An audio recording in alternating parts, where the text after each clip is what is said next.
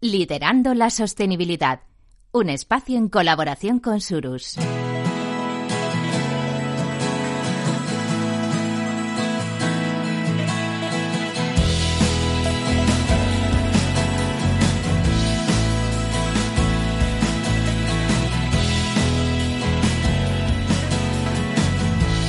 Capital, la Bolsa y la Vida. Con Luis Vicente Muñoz. Y hoy en este espacio, inspirado por Surus, nuestra invitada especial es Bea González, socia directora adjunta de Murarte.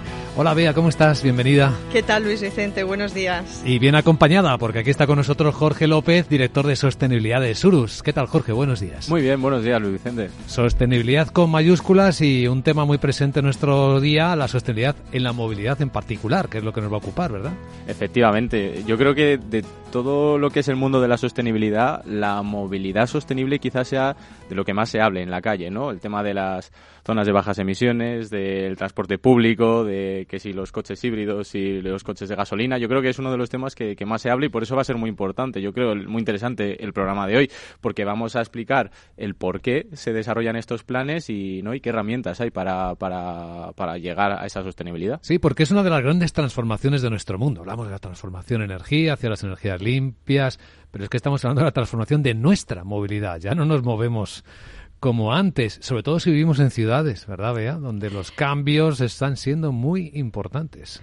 Sí, es verdad. Los cambios eh, ya desde hace años estamos viendo ciertas limitaciones, eh, ciertas modificaciones en nuestra forma de transportarnos pero a mí me gustaría iniciar todo esto entendiendo un poco cómo hemos llegado a esta situación, a una situación en la que el famoso efecto de gases invernadero que todos conocemos eh, y que realmente se están produciendo por gases que están emitidos de forma natural por, por, la actividad humana ¿no? y mucho por el, por, el, por el transporte.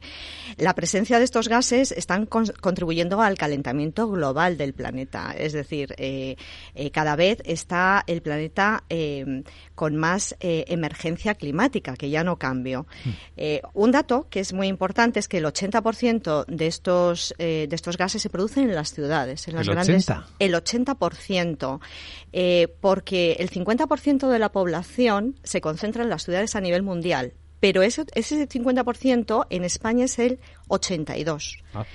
Entonces, eh, nosotros somos un, país eminentemente urbanita, es decir, estamos alejándonos de las zonas rurales. Eh, y luego, otro dato muy importante es que eh, casi el 30% de estos gases que están contribuyendo a este malestar climático se, se producen por la movilidad, por la movilidad urbana. si además os digo que estos gases están causando 7 millones de muertos directamente en el mundo, eh, las cifras eh, dan un poquito de escalofríos. Ante esta, ante esta situación, Naciones Unidas, eh, junto con la Unión Europea, hace un pacto mundial en el que impone una obligación jurídica. Y esta obligación pasa de reducir de cara al 2030 el 55% de las emisiones de estos gases. Y estas emisiones, el reto es que en el 2050 tienen que ser netas, es decir, cero. Eh, y con esto conseguiríamos que el planeta no subiera de un grado y medio la temperatura.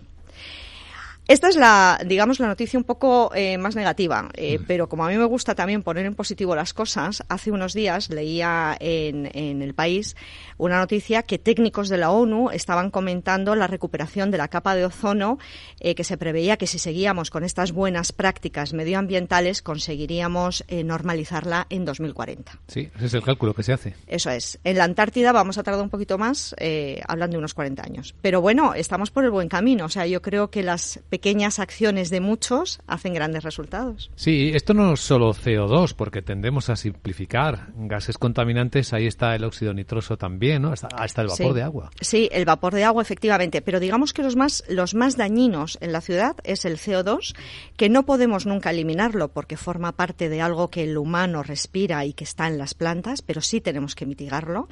Y el NOx, que es lo que sale de los tubos de escape, y eso es horrible. Eso hay que intentar eh, quitárnoslo de medio. Bueno, tenemos una nueva ley de movilidad en España, vea, ¿le has echado un vistazo? Bueno, ya creo que he echado un vistazo. Es una ley que el propósito normativo es acelerar la descarbonización del transporte en las ciudades.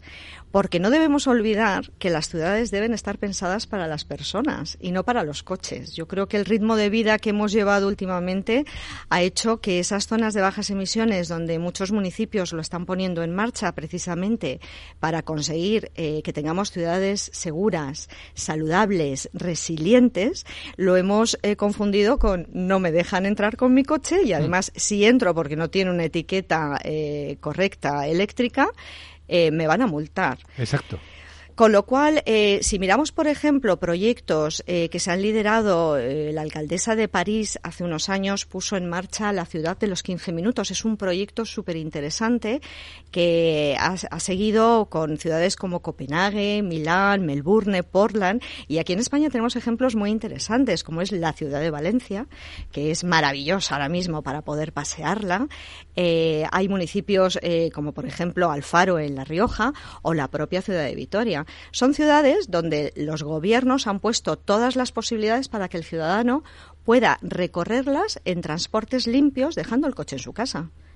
Todo esto, eh, Jorge, tiene mucho impacto también en el mundo empresarial, ¿eh? porque hablamos de las leyes, de Naciones Unidas, cosas que parece que están muy arriba, muy lejos, sí, incluso eh. de lo público, pero es que en lo privado hay mucho que hacer también. ¿no? Bueno, es que eh, teniendo en cuenta, hemos hablado de, de, ejemplos de ciudades, pero pensando en Madrid, por ejemplo, que tenemos más de 3 millones de, de trabajadores mm. que se desplazan eh, a diario para ir al trabajo, no sé ahora, la verdad, pero antes de la pandemia sí que hemos estado mirando el estudio de, de movilidad y había casi 16 millones de diarios. Es posible que ahora las empresas están adoptando nuevas, eh, nuevos comportamientos como la flexibilidad del teletrabajo, pero también es verdad que es posible que ahora se utilice más el coche que antes, eh, por, eh, que, el transporte público. Entonces, y además que esos desplazamientos no se producen dentro solamente de, de Madrid, que hay una buena infraestructura de transporte público, sino que alrededor de Madrid hay numerosas eh, núcleos urbanos que están densamente poblados y que la gente necesita venir a su lugar de trabajo que puede que no esté tan cerca de, de su domicilio, ¿no? Entonces ahí las empresas, eh, en colaboración por supuesto con la administración, tienen que desarrollar sus planes, pero ahí en las empresas está el talento, ¿no? Y está donde se puede desarrollar eh, esos planes de, de movilidad que, que, pueden ser muy diversos, ¿no? Ahí lo tendréis también muy estudiado, ¿no? En Murarte, sobre todo las empresas que tienen muchos empleados. Sí, porque esto no va solamente de infraestructuras que tienen que poner los gobiernos y los ayuntamientos, que es verdad, tienen que trabajar en, en facilitar ese transporte limpio al, ciudadano, a la sociedad civil, pero eh, existen las colaboraciones público-privadas, es decir, eh, los gobiernos necesitan del movimiento de las empresas, la ley también está imponiendo eh, desde principios de año eh, a las empresas de más de 500 empleados, es decir, las empresas grandes o más de 250 empleados por turnos, que, que, sean corresponsables de impulsar este movimiento de sostenibilidad. Tienen que crear planes de transporte al trabajo para sus colectivos, que, ojo, tienen que ser planes eh, que se motiven de una manera voluntaria. O sea, eso es lo importante. Yo pienso que los cambios eh, son mucho más importantes realizarlos por convicción que por obligación. Lo claro. que pasa que en Europa eh, tenemos esta obligación para empezar a iniciar el movimiento y a partir de ahí lo que las empresas tienen que hacer son planes que permitan eh, pues un acceso al centro del trabajo de manera limpia.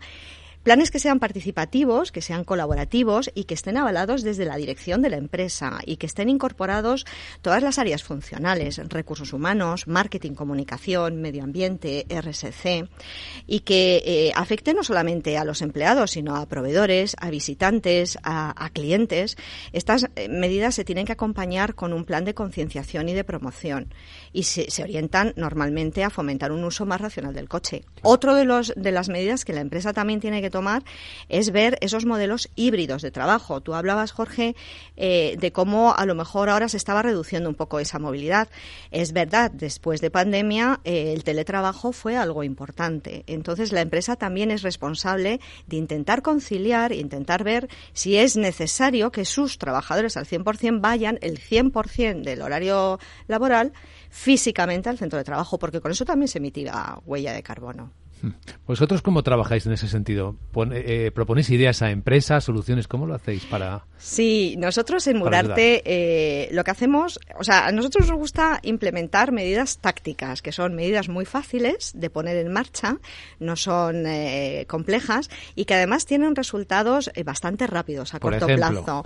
Por ejemplo, nosotros estamos trabajando con un concepto que es misión cero, que suena un poco cinematográfico, mm. pero que a mí me encanta porque cero significa en sostenibilidad llegar a la mitigación cero, es decir, eh, no, no, no intervenir con gases. Trabajamos con tres líneas de negocio que es Respira, Murarte Respira, que está directamente enfocado a la calidad del aire, a la calidad del aire con técnicas de última generación de fotocatálisis en las ciudades, es decir, creamos pulmones eh, dentro de lo que son fachadas, de lo que son túneles, y eso ayuda mucho también a la movilidad, es decir, todos esos gases que emiten los coches.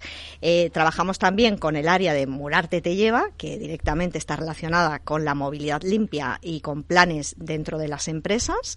Y eh, luego Murarte comunica, eh, que para nosotros no entendemos la sostenibilidad si no es medible y, por supuesto, si no es comunicable. Tenemos que, que contar a todos nuestros clientes por qué se hacen las cosas. Sí, y en este sentido, y me gustaría que fuese un estupendo cierre de nuestra conversación, eh, hablábamos a la entrada del programa y nuestros oyentes no lo han escuchado porque lo hemos comentado off. ¿Cómo se define la sostenibilidad? Porque corremos el riesgo de no estar hablando de las mismas cosas si no entendemos exactamente lo mismo por sostenibilidad. Sí, la sostenibilidad, a ver, es, es un tema yo creo que bastante subjetivo. Es decir, si miramos en la RAI vamos a encontrar distintas descripciones. Pero sostenibilidad significa hacer cosas sin comprometer los recursos del planeta. Entonces, dentro de la sostenibilidad está el bienestar social de las personas, está el, el tener una buena calidad de vida, está el dar una segunda vida a todos los residuos, que de eso en Surus sabéis bastante. Eh, entonces, eh, sostenibilidad significa, para mí, personalmente es un concepto de vida donde dejemos un legado a nuestros hijos, nietos, de un mundo mejor, un planeta mejor, pero no es una quimera, o sea, realmente es algo que va a redundar en el bienestar nuestro. bueno, algo que es practicable, ¿no? Absolutamente. Absolutamente, nosotros lo vemos todos los días. En, y, que, tiene que salir también no solo de, de, las organizaciones, sino también de las personas. Lo explicaba al principio, ¿no? El por qué se hacen estos planes de movilidad es por algo, hay una razón, están los gases de efecto invernadero. Eso al final tiene que influir también en nuestro comportamiento voluntario para tener una, una forma de vida sostenible al, al, final los beneficios de, de hacer todo esto bien, eh, en el caso de un plan de movilidad para las empresas, eh, es porque ya no es una opción, es una ventaja competitiva eh, que va más allá del cumplimiento de la ley. Es una ventaja que, que, les va a poner, o sea, poder integrar estos planes de sostenibilidad en sus memorias, en sus planes estratégicos. Eh, al final, una empresa tiene que monetizar sus inversiones, lo tiene que poner en valor. Entonces, esto le va a dar una ventaja competitiva con respecto a su competencia. Va a atraer talento porque al final las personas eh, nos estamos haciendo mucho más sensibles hacia lo que es un consumo responsable y queremos que las empresas en las que trabajamos también sean corresponsables de todo esto. Sí, estaba pensando que eso hará sentirse bien a los profesionales de una empresa que se compromete con la sostenibilidad y cuida el medio ambiente. Sí, y porque el día que dejas el coche en tu casa aparcado te sientes un poco mal, el segundo día un poco menos mal y a los 20 días has creado una rutina y te has dado cuenta que en ese espacio que has utilizado transporte público o has caminado, has reconectado con la naturaleza, contigo mismo, has tenido tiempo para leer o para pensar, no estás en el estrés de un tráfico. Y lo digo yo, que he sido una mujer pegada a un coche 30 años, ¿eh? Y ahora mismo estoy encantada de la vida por lo menos en Madrid tenemos unas infraestructuras maravillosas. Sé que en, el resto de ciudades también, porque en España se está apostando muchísimo por todo esto. Sí, encontrar lo que muchas personas pensarían, además, te está aportando una sensación de libertad extraordinaria. Totalmente. No sabes lo que es llegar a Capital Radio y saber que voy a llegar en hora y que no voy a llegar tarde. Qué bonita conversación con nuestra invitada hoy en este espacio con Surus dedicado a la sostenibilidad con Bea González, socia directora junta de Murarte, como protagonista. Gracias, Bea, por acompañarnos. Gracias, Luis Vicente, Jorge. Y gracias, Jorge López, director de Sostenibilidad de Surus, y hasta el próximo encuentro. Muchísimas gracias a vosotros. Hasta la próxima.